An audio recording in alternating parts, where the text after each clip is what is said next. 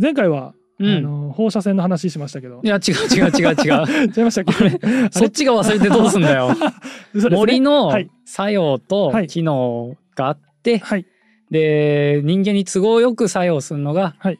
機能ですよと。はい。そういう話をしましたね。だからあの内閣府のアンケートで言うと、うん。CO2 を、うん。えっと吸うはい。っていうのはもう森林がはい。もうどうやってもあるから、はい。多分さ作用、まあそうですね。CO2 を吸収する部分はまあ作用ですね、うん。作用だし機能でもあるんでしょううね、ん。でそれが温暖化のあれにつながるのが機能あああそうですね。そこが機能ですね。確かに。となんか木材とか、はい、山菜とかっうん、ていうのはまあ機能。それは機能でですよね。あまあ作用でまあそうかまあそうか。機能ですね、だってそれも都合のいい作用そうそうそう。機能ですねまさになんかうん。そうですねあの意外とね人間にとってっていう言葉をつけて考えると、うん。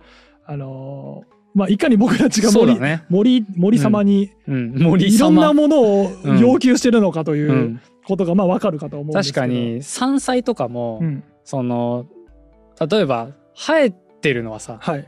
生えちゃってるのはもう作用じゃん。作用でもだからそれを美味しいものとして取るっていうのはもはい。う機能だよね。そうですね、うん。これが例えば毒キノコばっかり生えてたうら、んうん。えー作用ではあるんですけど機能じゃないんですよね、多う分んうん、人間に都合の悪い作用が起こってないからね。でも森からしたらまあ別にまあ何も何もう生えてるしまあ何も考えてない、うんうん。そう。わた森が森である以上起こることっていう感じなわけです、はい。で特に、えー今回に関しては、えー森と水の関係においてそうだったね。のって。いうところでちょっと話をしてました、で、えー前回の終わりにこの今多分出てる表を見せてま表ね星取り表がはい。今出てますけど。星取り表って言うんですかこれ？あーえ言わないですか？なんか大相撲のなんか白星黒星そういうことかみたいな感じにそっちの星か。はい。うんあのどれぐらいその勝ちましたなるほどなるほど。ね。まあでもそういうことですわ、うんうん。あのスマホのさパンフレットのさ、一番後ろにさああはいはい。ありなんかますねケーブルついてるついてない16ギガ、はい。8ギガみたいな、はい。あれあるじゃん、ありますね。のを星取り表って。なるほど。星取り表ですね、う。ん。皆さん覚えましたか？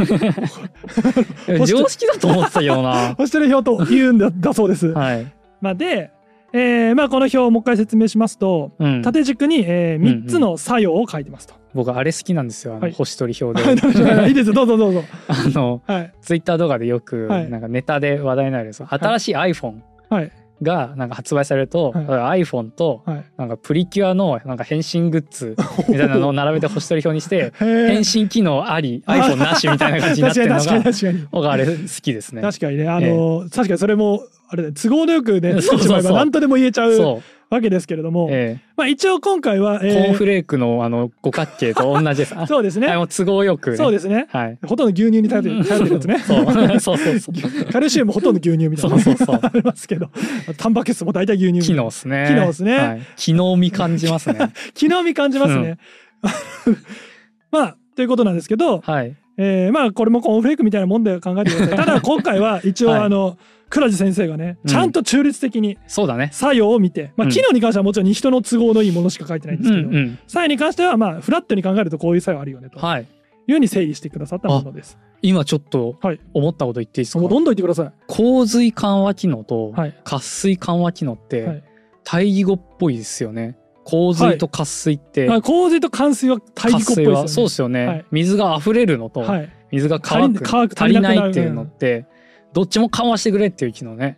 そうでしょ？今ちょっと漢字見て気づきましたわ。文字見てもね、うん。対義語のものをどっちも緩和してくれって、あれ？そうそう逆のものだから。うんうんうん。ああ、でもね、ねえ。難しいこと言ってるんですよ。でもこれで洪水緩和機能渇水緩和機能逆のこと言ってるけど、うん。平準化作用はどっちも丸なんですよね。そうなんですよ。どっちも丸なんですよ。洪水緩和機能は、えー全部の作用が丸になっていて、はい。渇水緩和機能は平準化作用だけ丸。はい。他は×と。ということになっています。うん。一応一個ずつちょっと説明すると、うん。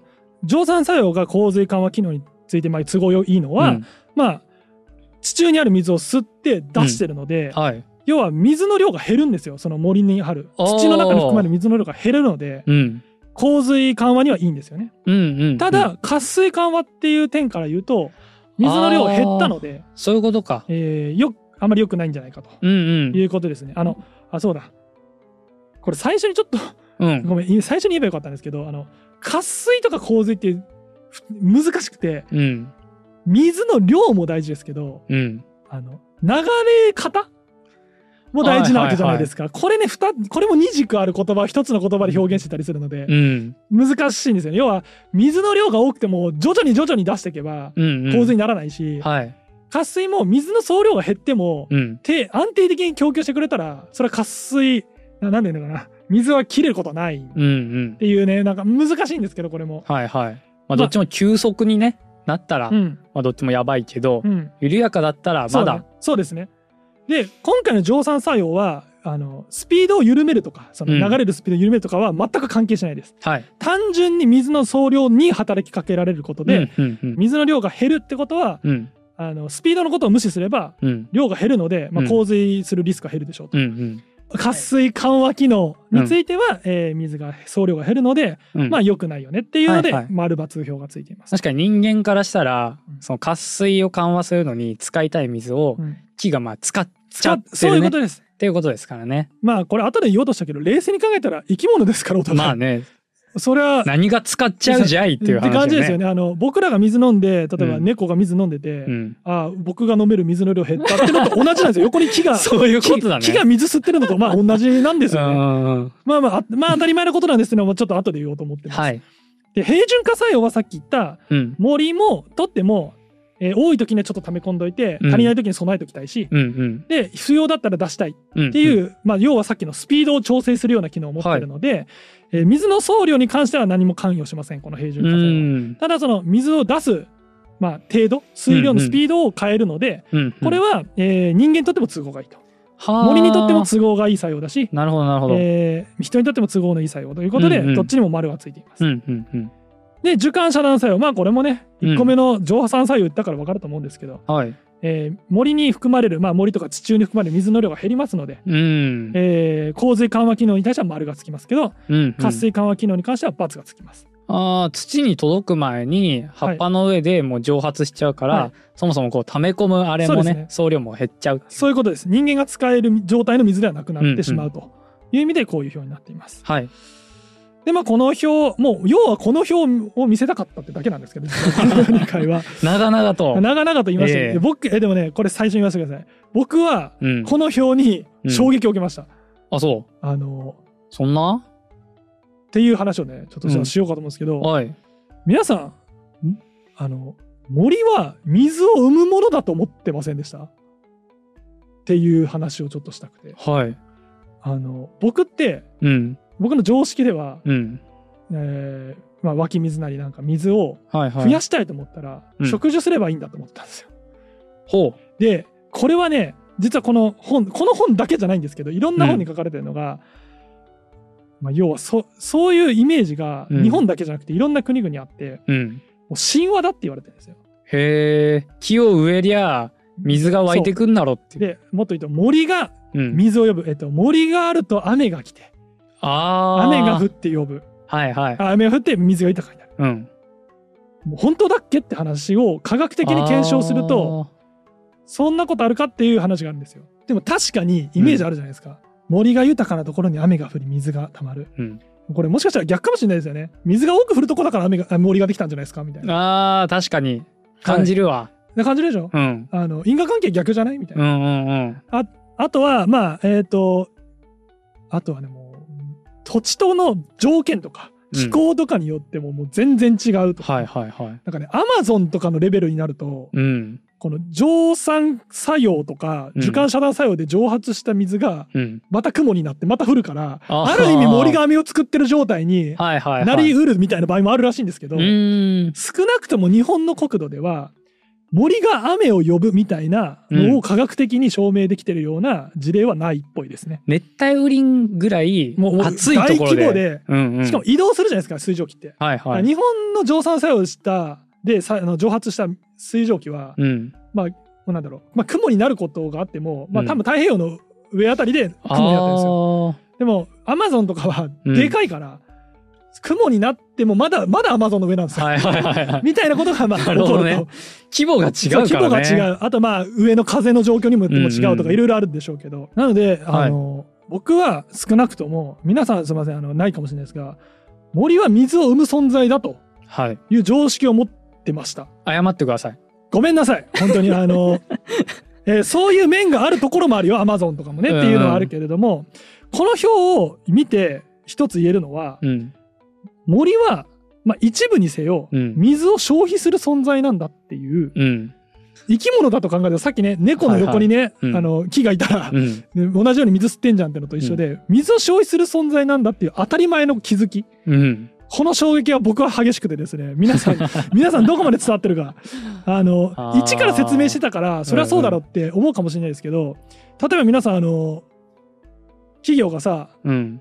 えー水を豊かにするために植林事業を行っていますとか聞くじゃないですかよく聞く。聞くでしょ、うん。あの僕ねこれ最初ね超余談ですけど、うん。ここら辺ってその企業が、うんあのいいイメージで植林してるけど、うん本当なんだっけトークみたいなの最初書こうとしてはい。いろいろ角が立つなと思ってちょっとやめたっていうぐらいで立てていこう、角。あのいいねどっかでねイベまあもうちょっと言えるようになったりしたら僕の気持ちまあそうね。いや言ってもいいかもしれないまあ誰が言ってんねんってなるからね。でなるからねそうあとあと単純にね僕のなんだろう知識不足であの、うん。森林関係の勉強をし始めたばっかなので、はいはい。ちょっと言い切ることができないとかもあってちょっとやめたんですけどどうする？これでさ、なんか、こう食事をさ、その進めてるさ、うん。企業がさ、慶喜の口をこう黙らせるために、巨額のスポンサー資金みたいなのを やってきて、あいいですね。口出させないようにするみいいたいな。ですね。食事がすごくすて、ねいいですよみたいな。ね。A 社のこの食事がすごい素晴らしくて、みたいな。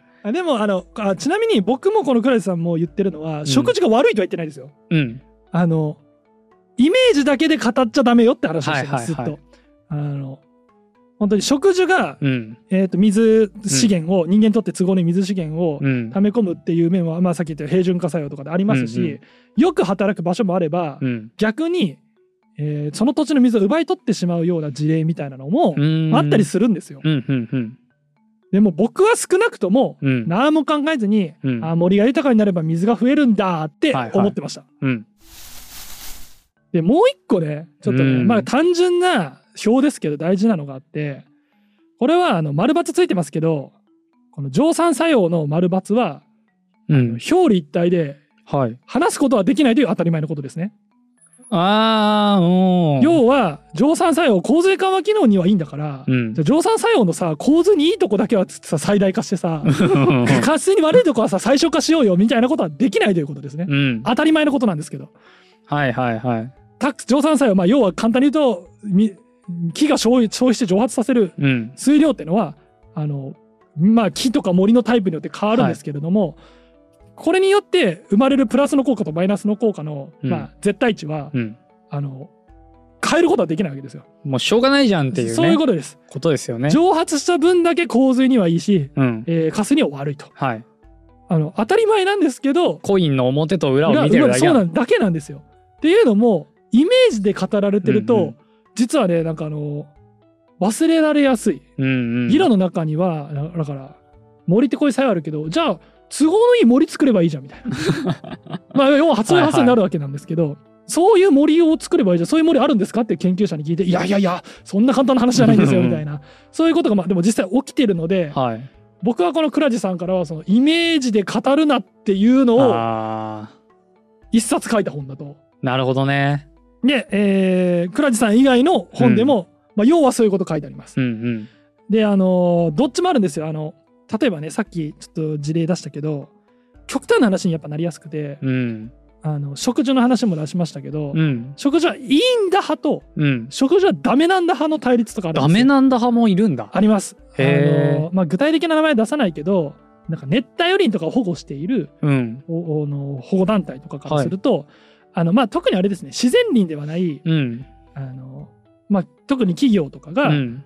えーまあ、植林そのはい表向きには水を豊かにしますって言っているうんうん植林なんだけど、うん。そこに植えてるのは成長が早い、うんあ。のまあ、要は最終的にはあのそれを加工してパルプとかにして輸入,、はい輸入するためとかだったりするんですけど日本へえ。あいやそれって水奪ってるだけじゃないですかと。ああなるほどね。はい。はいはいあはい。のそれは人間にもそうですし、まあ、うん自然の生態系もそうですし、うんうん水と土壌の土壌の栄養素を奪ってるだけじゃないですかみたいな。ああその CO2 とかはい水とか、はい。そういう機能の方にね、はい。目を向けてうん植樹っていうのを進めてますけど、そうです。はい。その土地の水とうん。ね土壌の栄養素はうん。どうするんですか？っていうことですうんね。うん、で実際確かにそうなんですよ。まあ言われてみればそうかもな。まあ、例えば木自然林を切り開いて、うん。えー野菜を植えます。まあはい野菜じゃなくてもいいですよ。あのヤシとかでもいいですよ。ヤシの木をパーナタデム油ココナタデココでもいいでましょうよ。それってさ、うん環境破壊っぽい気がするじゃん。赤いっぽい気がするね。気がするじゃん。確かに。でもその木をさなんか人一見人に使えなさそうなさなんかわかんない、アカシアの木とかうん。ユーカリの木とかにするとさ、うんなんか植林自然保護の植林してるっぽく見えるってさ、うん、なんか不思議なうんうんうん気もするよね。確かにやってることは同じ。品種変えたらいいんだっけ、みたいな、はいはい。品種をじゃあ3つ混ぜたらいいんだっけ、みたいな話になって、確かに僕らイメージで語ってたけど。確かにね。あれ同じことやってたりしたんだっていうことにうんうんうん。僕は気づいたんです。同じ土地にそのなんかナタデココとか植えたらうん。自然破壊だ、うん。でそこにじゃあそこに全然生えてなかったはい。杉の木をはい。植えました、はい、杉の木ばっかり植えました。ねはい、やってること同じじゃないですかっていうってねいう。けど杉の方は植樹してますっていうね。植樹してますなんですよ。感じになりて、はい。おーってなりやすいはい、これがイメージで語るってことでね。そうですすね。はい。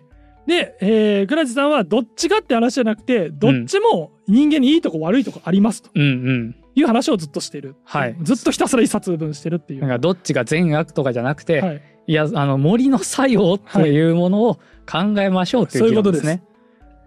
でもうちょっと先走りますね。はい。あのでもう今回僕森と水の機能って言いましたけど、まあこのねもうか全部語れないんですけど、はい。まあ、僕はこの本を読んで受け取ったまあ感想というかうん僕の理解は、えー最初にあ前回さ前回じゃないか、前々回かはい。あのいろんな機能あったじゃないですか人間が森に求める機能、まあうん9つありましたよねあのあったあった。あのあれだけでも調世論調査だけでも9つあったんですけど、植林とか森を作ることはいいことだだからうん植えようじゃなくて、全ての,、うん上あの目的機能を満たすうん森っていうのは存在しませんと。はい。でもそれにまあ特化したというかさ、うん。例えばあの水資源をね例えばこの平準化作用がよく働きやすい森うんうん。っていうタイプがあったとするじゃないですか。はい。でまあ本当は土壌の状態とかうん下の岩盤の状態とかにもよって変わってくるんですが気候とかにうんよっても、うん。まあじゃあ、えー平準化作用を期待するんだったらこのタイプの森だよ、うーん。とか野生動物の保護のこと考えたらこのタイプだよねはい。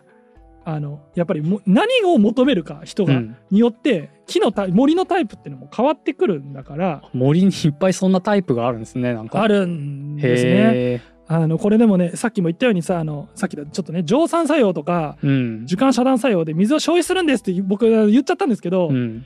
これもね本当森のタイプによってうん。無視できるぐらいの蒸散作用しか起こってないタイプの森もあるし、へえ。ちょっとここを無視すると説明できないような渇水が起きてますねみたいな事例もあったりするんですよ。なんかさっきその蒸散作用のはい。いい面を増幅させて、はい、悪いところは少なくしようみたいな話は、は無理ですってなんかはい。言ってたけど、程度のまあ差なのかな？そうです。タイプそうです。程度の差で全部程度の差です。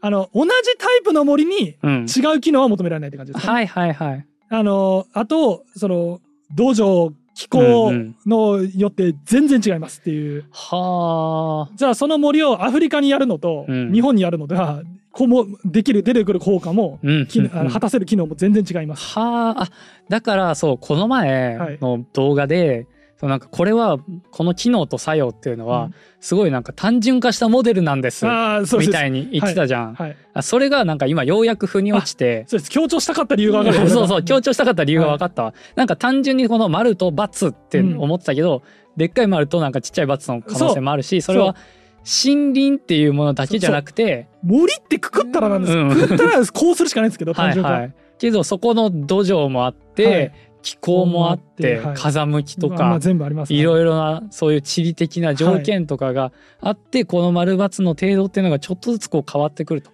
そうなんだからですよ白神山地と屋久島では全然森林の様相が違うんですよそういうことです。一口に森といっても。そうです。人が手入れを定期的にしてるかとかね、うん。まあ、それもですよ、あとはあのこの本の中であったのはあの鹿がうん。下草をつ食べきってしまった森と、そうじゃない森。うん。とでもやっぱり出てくる数値が違ってはいはい。くるんですよね。うん。だからそうなんですよ。単純化すると丸×これですけど、うん実際は例えば白神山地のここの地域のうん。この表はっつったらなんか丸の大きさが すごいちっちゃい丸とすごいちっちゃい×になってたりとかする可能性があるってことです。一概に語れねえよっていうことですね。あなんかそれ森のマップにしたいっすねなんか。いろいろ確かにね。でもね多分それが求められてんだと思う最終的には。うーん。最終的にはね。うんうん。このきこの地域のこの気候とかこの土壌のこと考えて、うん。この機能を求める森が欲しいんだったら、うん。こうしようってのが必要なんですけどそんな細かくやっぱりね、うんうんうん。まだまだ研究途上だと思います。というね。はい。あのままず森が水を生み出すと盲目的に思ってるのも違うし、ね吉信が僕みたいにね。勘違いしてたはい、勘違いしてたように。だから昔あったんですよ。あの水を生み出すために森を植えるんだうわーってムーブメントムーブメントもあったし、木をね植はいえて植えてら水が入る。よっしゃってやってた人もいたし。水が入る。水が入る水が 出てくる。うんうん。うん湧き出る。よっしゃ、はい。みたいなのもあったし。逆のムーブメントも昔あって。うん。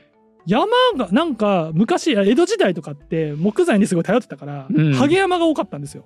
へえあそうなんだ。で慌てて全然そんな印象ないわ。それでイメージだなイメージありますよね、うん。昔の方が豊かっていうさ、うんこれもね後でちょっと話しますけど、うんはい。あのやっぱ昔の方が当たり前だけどあの木炭とか木材に頼ってたから、ハゲ山とかが、まあ、多くてでそれで土砂崩れが起こるから、うん。まあなんか江戸幕府なり、まあ、そうのん。藩がうん。ちょっと植林しましょうみたいなこともやってたりとか、まあ、してたぐらい、まあ、今のなんか何国有林でさそういう役割を果たしてる森ってあるけど、そういうのが昔からあったんですけど基本的にやっぱりあの、まあ、私有地というかねううん。あの、まあ、昔江戸時代は私有地なのかちょっと分からんけど、はいはい。まあそういうとこは結構ハゲ山とかが多かったへえですね。で一部地域では、うん。あのハゲ山の時は水が出てたのにはい。森植林して森が増えたら水が出なくなったぞと。あーなるほど。植林悪理論みたいな。森が吸っちゃったから。吸ったんだ。植林は悪だ。っていう話意見が出てうん。割と早急なにあの政府あの政府なのか自治体なのかがうん。木を伐採しちゃいましょうみたいな決断をしてしまったしてしまったって言ったらいいのかなまあそれもね、うんうん。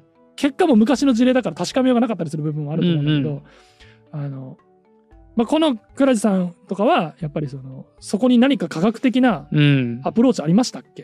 っていうのをやっぱり語ってるんですよね。イメージだけで語ってませんって。うん降水量の変化とか見ましたとか、あ。はのその時に、まあ、変わったのは本当に森だけですか、あうんうん。地盤のあれが変わったとか土壌が変わったとか。なんかそういうのありませんでしたとか、うんうんそういうの見てないよねと。なんならダム作ってませんでしたみたいなね。まあ例えばね。まあなんかそういう話なんですよ。はいはい。まあださ前回か。うん。前回の話で言うとまあダムとね緑のダムだってね、まあ今のところね全てを満たす緑のダムっていうのは今のところなさそうだからね。まあ組み合わせて、まあねどっちのリスクも最小限にしていきましょうっていうのが、まあうん。うん多分落ちどこ落としどころなんでしょうけど。森林のコンサルティングってすげえ面白そうですね。なんかそれで言ったらね。そうだね。ね。なんかあここ植えるのこの木じゃない方がいいですよとかね、この土地のこの土壌のこと考えたり、今の治水のこと設備のこと考えたらうん。こっちの木の方がいいんじゃないですか。そうなんですよ。73のブレンドででねでもそうなんですよ。でもやっぱり倉地さんがやっぱり一番恐れてるのは、うん。日本人って緑をが好きで愛している国民だから、すごいそれもイメージ論な気がするけど、まあ、まあいいだろう、まあまあ東なんだっけそれ国民のさその、うん。世論調査とかで割と森を守り、ま、守った方がいいですかみたいなやっぱみんなうんうん「はい」って言うわけですよ。まあ確かに。森は壊していいですかみたいなのには、うん。はいっていう人あんまいないですよね。そうよね。あのでもだからこそうんやっぱり何も考えないで植林する、イコール、はいはい。えー良いこと。はい。だからさっきの話で言うと、うん。僕がねうん。悪いコンサルタントだとしたらはいこんな細かい説明とか「いやちょっと待ってください、ちょっと一旦1年間データ取らせてもらっていいですか、うん。あのこの問題のタイプ調べますんで」とか言うよりもはいはい。いや植林したら水増えますし土砂崩れも起きませんし、野生動物にもいいですし、あのすぐこの木この木この木安い木を持ってきてね、うんうん。植えましょう。はいはいっはい。て言ってしまうインセンティブは出るじゃないですか。確かに。だって客もそれを望んでるから。確かに。これ2年でうん。これ木材になってこれ利益出るんですよ。出るんです。よしかもそうですよ。材木木材にもなって林業を救います、国産木材ですみたいな。おお言えちゃうんですよ。う、んうん。うんあのいいことだと思ってるから。確かに森林をこう植えるっていうことははい。9つのいいことがあっ はてい。これすごいこうお金になるしはい。っていうね。そうそういうことです。そういうことですよね。9つの機能すべて満たせる森が私たちには作れますと、うんうんうん。言えちゃってあありそうって思っちゃうんですけど、まあこれからはねもうそんなこと言われることがあるか知りませんけど はいこれが皆さんの人生にね人生においてね森林コンサルタントに騙される時があるかもしれない。それはねちょっとあって思ってほしいなっていう話です、本当ですかで最後に僕ちょっと個人的に反省した話をね、ちょっとはい。一つして、まあなんかいつものねうん。慶喜の過去の話はい。で終わろうと思います。チャンピオンボーイ。チャンピオンボーイですね、はい。チャンピオンボーイ何の回で喋ったっけ？まああの過去回も見てくださいね。あの僕ねあの将来の夢がいっぱいあるんですよ今も。えー、まだあんの？まだいっぱいあります。宇宙飛行士？あ宇宙飛行士だって、うん。なれるならなってみたいですね。ああそう。あのあか絶対安全なら。そんなものはない。こ まあまあ程度はあれど。の世にそんなものはない、程度はあれどやりたいこととか欲しいものっていっぱいありまして、うんうん。でねさっきちょっと雑談で喋ったけどさ、うん。先日私あの30歳になりまして、ねえ。はい、もう大人大人10歳い。や今のあれか。基準で言ったら大人12歳か。18歳が成人だから、ああそういうことか、うん今何言ってんだろうこいつって思ってた、まあ大人10歳なり大人12歳なりになったわけですけども、いまだにねあの雑談とかしてたらね、うん。あの俺さ大人になったらこれしたいんだよねとか言っちゃうっていう恥ずかしい話とかさっきしましたけど、いやいいと思いますよ。あいいですか、うん。僕まだ子供だとうん。なんか深層心理で思ってんだなみたいな、夢を持って生きていきましょうよいやいいですか？ありがとうございます、うん。でね一つまあ夢がありまして、はい。あのその夢の一つがあのたまにね話題に出るあの祖父母の家。祖父母宅。祖父母宅うん。ですね、窓ボタル祖父母宅がありまして、その、まあ、近くに小川がはいはいはあるんですけど、ん。その小川を復活させるっていう夢が一個あるんです。いいい夢じゃないでしょ？ねえ。じゃあ木伐採しようぜ。そういう話そこら辺の木伐採しよう。その話萩山にすれば水がいっぱい出てくるに違いねえ。あのそういうのをやめましょうって話なんですけど。あのでこれまあちょっとだけその小川の話すると、うん。まあ、えー祖母の家があります山の中なんですけど、うん。ですぐそこの隣の土地あの厳密に言うと僕の祖父母の土地ではないんですけど、まあ、すぐそこに小川が流れててうん。で昔からまあちっちゃい時にねそこでうん。あの、まあ、沢ガに取って遊んだりとかさ、ああいいね。あのまあ、友達となんか秘密基地作ろうぜとかあー体験したりとかねまあ、知ってたんです。うん。でまあ思い出深いですしもっと言うとねそこにまあちっちゃななんか水神様みたいな祠とかあって。あら大事にしなきゃでなんかその祖父母にね聞いたら、なんか昔はその、まあ、戦前とかでしょうけど、うん。ここの水がそのお乳の出にいいとされててだから昔からその妊娠された女性とか、うん。まあ、もしくはその家族とか、うんうん。あとはその子供をね乳児を育てている、はあの人とかがうん。お前に来てたりしたんだよみたいなほことを聞いたりしてて、ははいはい。えみたいな、へー。まあ、思って育ってたので、まあ、割と思い入れのある小川があった,、うん。あったんですけど、ううん。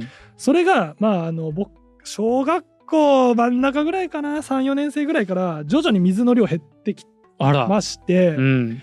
今もう完全に枯れたわけではないんですが、うん。小川がうん。あの、まあ、あの流れてったらさ最終的に、まあ、大きな川というか、うんうんうん。まあ、うちの場合用水路なんですけど要するに到達うん。するじゃないですか、普通、うんうん。それがもう今到達しなくなってるんですよ。へえ。流れ出した水が、うん。もう途中で乾いてというか、まあ、土に染み込んじゃうぐらい水の量が減っちゃって、うんうんうん川がもう今孤立してるみたいな状態ああ鉄腕ダッシュでありました？なんか街中に流しそうめんを作るみたいな企画の時に、はい、なんか試しに流したら途中でそうめんがピタって止まるっていう ことだったんであじゃあそうめんです、はい。僕のイメージはもうそれですね。鉄腕ダッシュそうめん状態になったんですけど、今。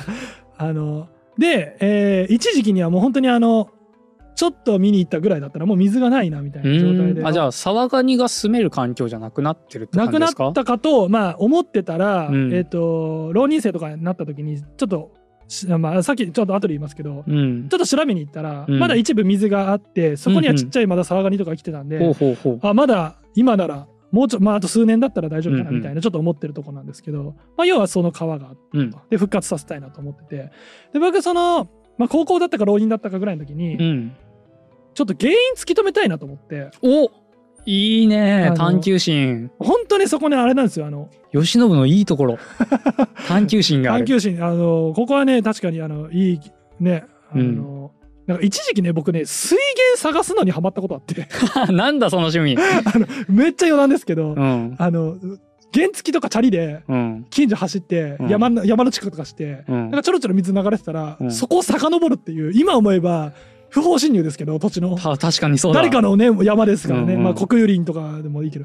あのであの今思えば超危険なんですけどあのそこから湧き出てる水を飲むっていうことを楽しみにしてたんですけど今思えばいろいろめちゃめちゃ危ないこといやってる。ろいろね、あの、ねいろいろあると。くら自然が豊かでもね、うん。危ない場合かなりあるので、あるある。やめた方がいいんですけど、まあそういうなんかね、趣味が出た時も相まって、ちょっと上流までの遡ろうと、久しぶりに、む小さい頃は登ったことある、うん。で本当山の中で人も全然来ないんで、まああの、まあね、かき分けながら行ったら、えーまあ昔と一緒のように水源はありましたと。うんうん。まあ水の量は明らかに減ってますけど。はい。で、そこでどういうとこになってるかというと、3メートルぐらいの崖がありまして、山の中に。はあはあ。崖の下から湧き水が出てきてるみたいな。うん。状態。はい。なんですよね。まあ、その川の一番奥の水源、まあ、メインの水源がそうなってたと。で、ふとその崖の上見たら、まあ、木は生えてるんですけど、なんか明るかったんです。うん。で、あれ日が入ってて、はい。あれと思って、昔こんなんだったっけと思いながら、うん。ちょっと崖をね、こう少し登ってみて、まあ、そんなすごい崖ではないので、まあ、軽くこう登れるとこ登って、うんうん。登ったら、茶畑が、お茶畑ができてたんです。へえ。知らない間に。知らない間に。あの、うん。後から知ったら、その茶畑のある場所も知ってたし、うんあの山の上にあるって知ってたし、はいはい。知ってたんですけど、遡るとそこに行き着くっていうのだけ知らなくて、地図がうんうん。頭の中でううまくつながってなかったんですけど、あ確かにあったんですよ。小学校低学年ぐらいから徐々に徐々に大規模なお茶畑できてんなと思ってたところが、そこだったんですよ。チランチャのかな？多分多分チランじゃないですけどね。あチランじゃないんだチランは土地の名前で。あーうちああっち薩摩半島。あーそっかごめんね憎き薩摩。憎きとかじゃない。そんな争いないですよ。対立ないですよ。はいはい あの薩摩半島のすすいません鹿児島のお茶といえばチランというイメージで語ってしまいましたもう素晴らしい美味しいお茶ですから。うんまあ茶畑がね、はいできてて、うんもっと言うと、えーちょうどその水源の上のあたりに、うん多分お茶畑に巻くためであろう、うんちょっとしたあのため池みたいなのができてほたんです。ううん。俺はもうこれだと。はい。こいつのせいだと。あーその小川に流れてくるべき水がため池にね、はい、流されてる。あの、うん。組み上げられたりして、まあうんうん。僕もね中に入って見たわけじゃないので、うんうん。想像ですけど、まあ組み上げられたりしてるんだろうと、うん。じゃないと山の上なんで。はいはい。で結構なまあ面積の中規模ぐらいのため池なんで、あんまり雨水だけでうん。これ維持するってきついんじゃないかなとか思うので、はいはまあ、多分組み上げてんだろうなと、うん。まあ、想像しまして。こいつのせいだと思う。俺がうん。いつか金持ちになってこの森と沢畑全部買い占めて全部森にして戻して水を復活させてやるぐらいのはい。ことをまあ思ってましたと。た。たんですよ。ただね。ただね確かにその頃からちょっと引っかかることもあったんです、うん。何が？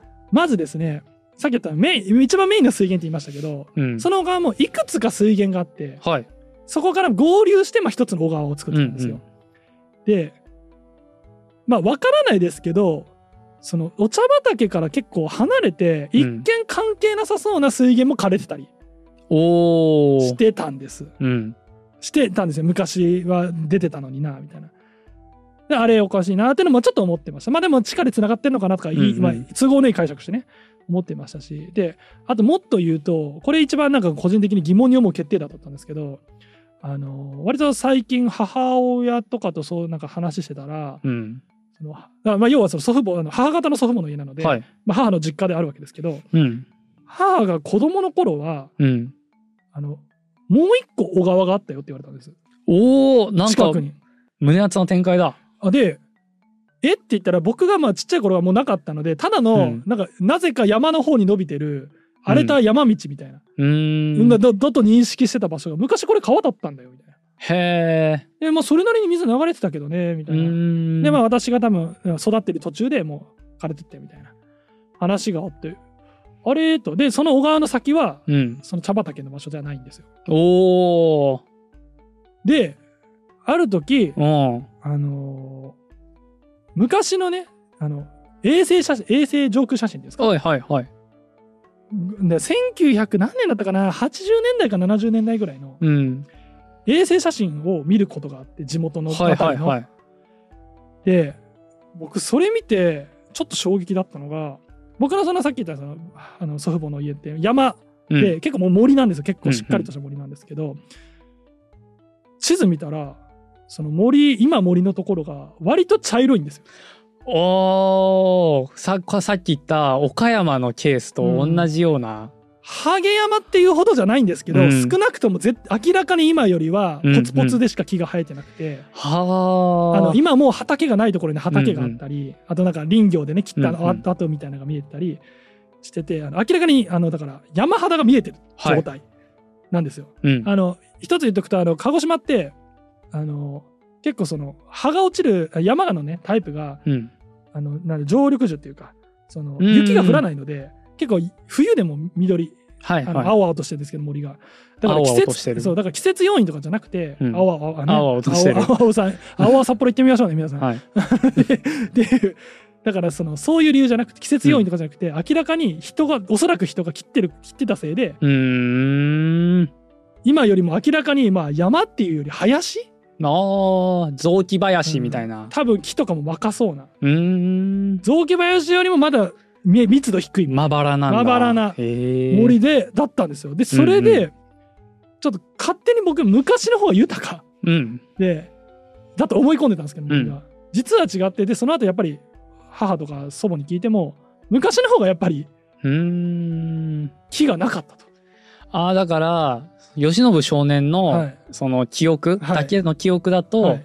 その森林があって緑豊かな山があってそこで小川がな一本流れてたんだけど、茶畑ができて、うん。そのため池を作ったせいで、この小川が枯れちゃったってはい。思ってたんだけど実はもっと昔には萩山に近いようはない。状態のはい。まばらな山林ではい、小川が2本あったと。あ2本あったんです。森が豊かになるにつれて1本になったんです。っなるほど。ていう話を聞いてこの本を読んで、はい。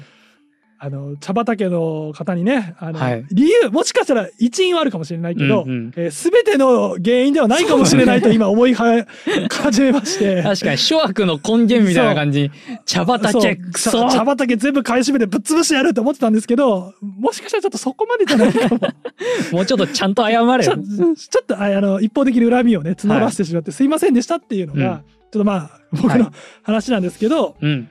まあ、そういうことですよ。面白いね。でもね。分かんないよこれも分かんないからね本当にハゲ山だったから水が出てたのかとかそうもだね。分からないんですよこれは科学的な調査してないこれもまあイメージじゃイメージで話してるので、うんうでも少なくとも僕が思っていた森を豊かにすれば水が増えるうん。っていうイメージはもしかしたら僕のその祖父母の土地ではちょっと違うかもうん。しれなかったなみたいなのを。だから因果関係とかじゃなく、うん。森がその緑うん。山がこう緑になっていくのと、その小川がねうん。こう少なくなっていくのっていうのはうん。相関関係があるように見える。そうですね。だからイメージで結びつけちゃうんだけどわからないね、うん、わかんない、ね。雨が多く降ったから森が豊かになったわけじゃない。